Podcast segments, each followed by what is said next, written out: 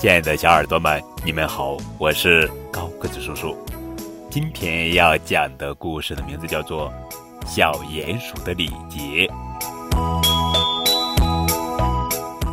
圣诞节的时候，小鼹鼠从圣诞老爷爷那儿得到了一把玩具小铁锹，他好高兴。回到洞里，就试着用小铁锹挖土。虽然那只是一把玩具小铁锹，但它的刃口很锋利，很轻易的就能插到土里去。小鼹鼠一锹一锹的把土挖出来，眼见着洞越挖越深了。可就在这时，铁锹碰到了一块硬东西，是树根吗？或者是石头？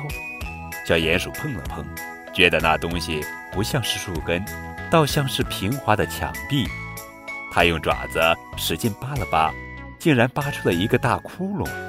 窟窿里是一个小小的房间，房间的窗户关着，还挂着窗帘，非常幽暗。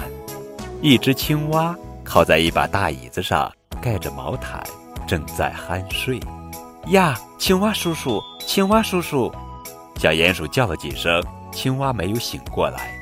小鼹鼠只好用土块把窟窿堵上，然后说：“对不起，我无意中把您的墙挖了个大窟窿。春天到来的时候，我一定再来道歉。请您安静的睡吧。”他还想着把这些话写在墙上。可是，在墙上乱涂乱画多不好呀！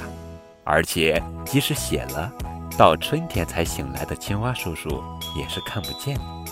所以他决定不写了。为了表示歉意，小鼹鼠对着墙鞠了一躬。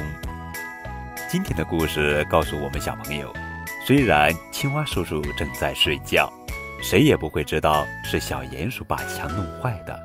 但诚实的小鼹鼠。从来没有想过要逃避，只要我们能够真诚、勇敢地承担自己所犯的错误，总会得到别人的原谅的。